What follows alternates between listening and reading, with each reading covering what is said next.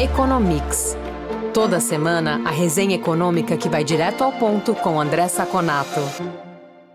Olá, ouvintes do Economics. Começa aqui mais um bate-papo com André Saconato, que é economista e faz uma análise semanal dos principais índices do mercado e traduz os indicadores que afetam o dia a dia das empresas e também dos consumidores. Tudo bom, Saconato? Olá, Fernando, tudo bem? Um olá especial aos nossos ouvintes.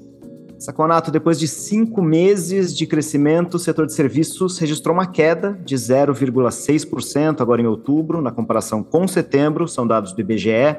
Quais são as influências, Saconato? Como que você analisa esse resultado por segmento?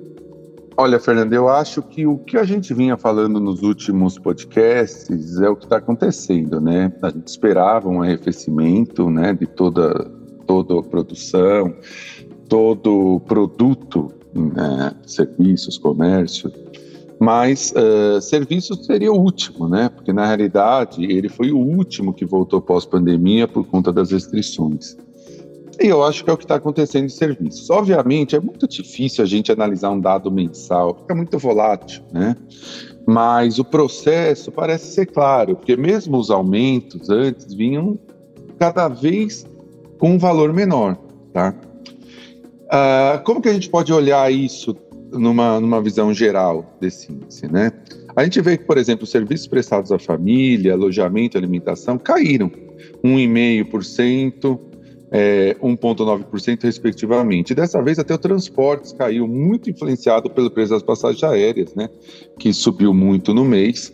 Deve até voltar um pouquinho, né? Porque o petróleo está voltando e as passagens devem diminuir. Mas foi uma queda meio que generalizada.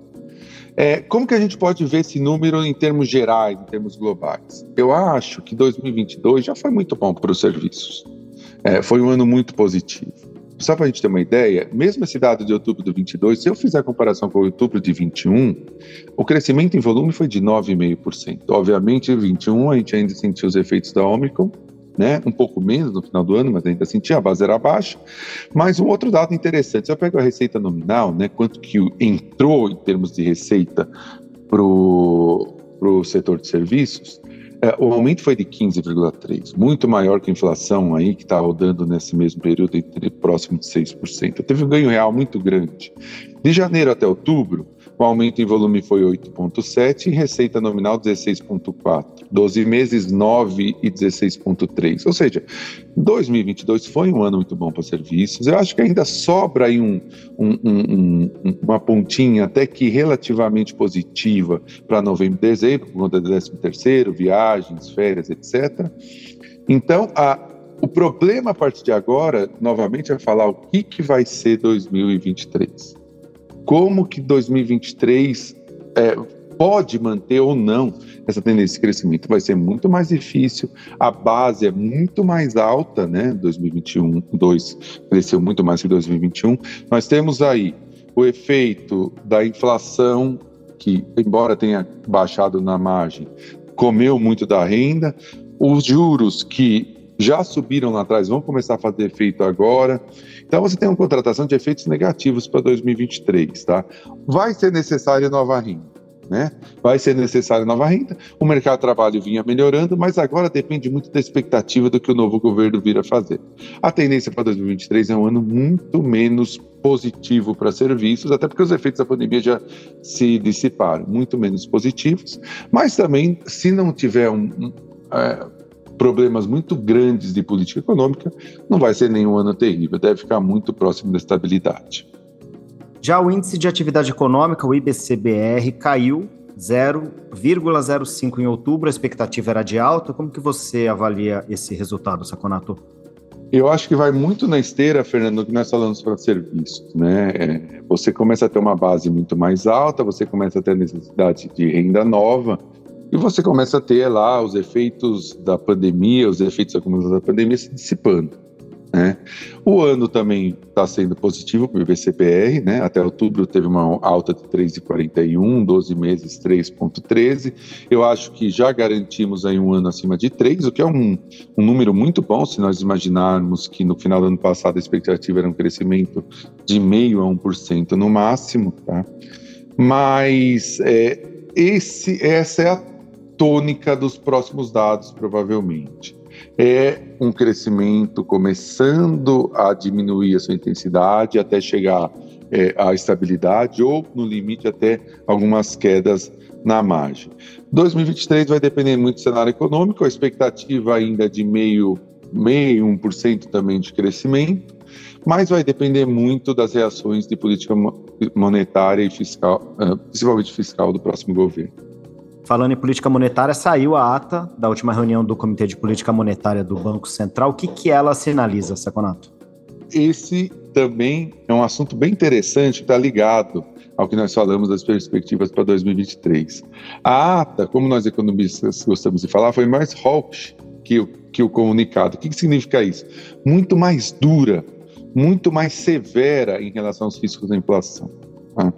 É, primeiro, que eu gostaria é, de destacar para os nossos ouvintes, ela voltou a usar o termo parafiscal. O que, é parafiscal? Parafiscal são aqueles uh, instrumentos que o governo tem de, por exemplo, esticar o crédito. Isso faz para esticar o crescimento da economia, muito usado no governo de Dilma Rousseff, que faz com que a política monetária tenha menos efeito, porque o Banco Central tenta aumentar os juros, mas muitos dos juros que o governo fornece é subsidiado. E aí não tem efeito naquele efeito normal que a gente imagina, né? Sobe os juros, as pessoas compram menos porque fica mais caro e poupam mais. Como elas têm crédito subsidiado e o governo faz esse tipo de é, política parafiscal, que chamamos, é, o Banco Central tem que aumentar muito mais os juros para ter um efeito menor. Né? Então ele falou nesse, nesse termo há tempos que ele não falava. Então está de olho nesse tipo de estímulo fiscal. Falou também sobre estímulos fiscais é, que o governo novo governo parece tá, é, estar tentando passar no Congresso com as PECs, né? que isso pode gerar, sim, um problema para 2023 e uma preocupação muito clara com o fiscal no novo governo. Né?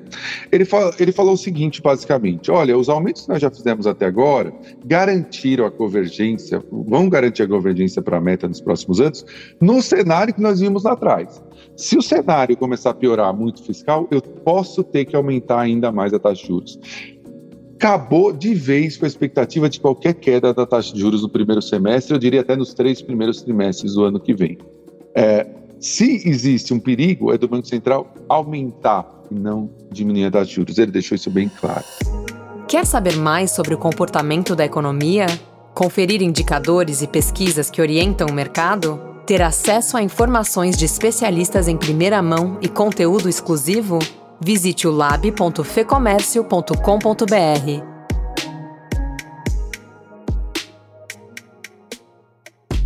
Saconato, queda nas vendas do varejo nos Estados Unidos, menos 0,6%, é o maior declínio em quase um ano. O que, que chama a atenção? Olha, é, é, o resultado, talvez, acho que o Fed queria ver, né? Porque, na verdade, a economia americana está claramente superaquecida. Essa queda de 0,6 veio depois de uma alta forte outubro de 1,3, né? Mas o que a gente pode perceber, Fernando e ouvintes, nesse número? Primeiro, é, quem vinha subindo nos outros meses continua subindo, mas subindo mais fraco. Por exemplo, restaurante que no mês passado subiu 1,6, continua subindo, 0,9. Alimentos e bebidas subiu 1,3 no mês passado, nesse mês subiu 0,8.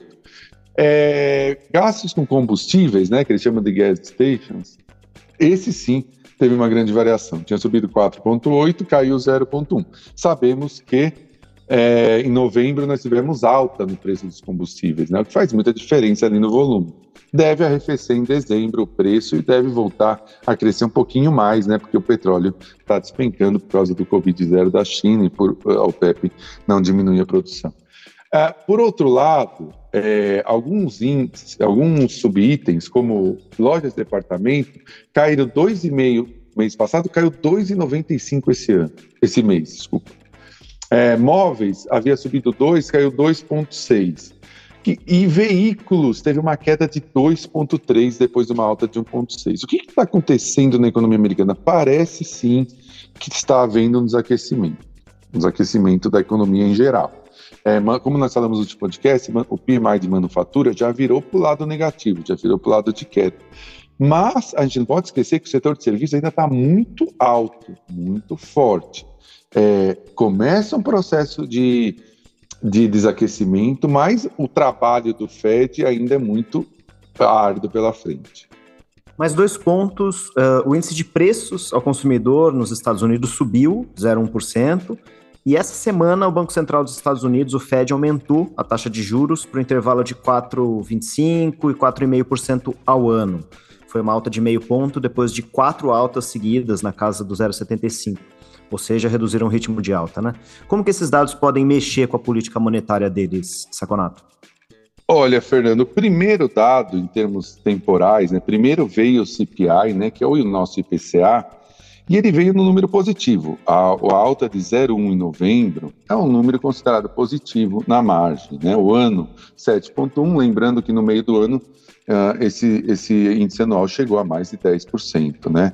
O núcleo teve aumento de 0,2. Sempre lembrando que o núcleo você tira energia e preços de alimentos mais voláteis, né? que são menos sensíveis à política de juros. E no ano, o núcleo está em 6%, baixou de 6,1% para 6%, tá? Então permanece praticamente constante.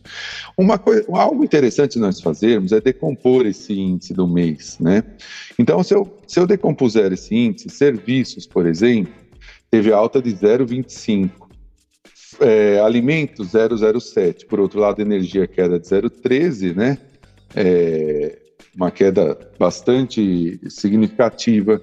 É, e pode representar aqui um dado não muito bom para o Banco Central. Por quê?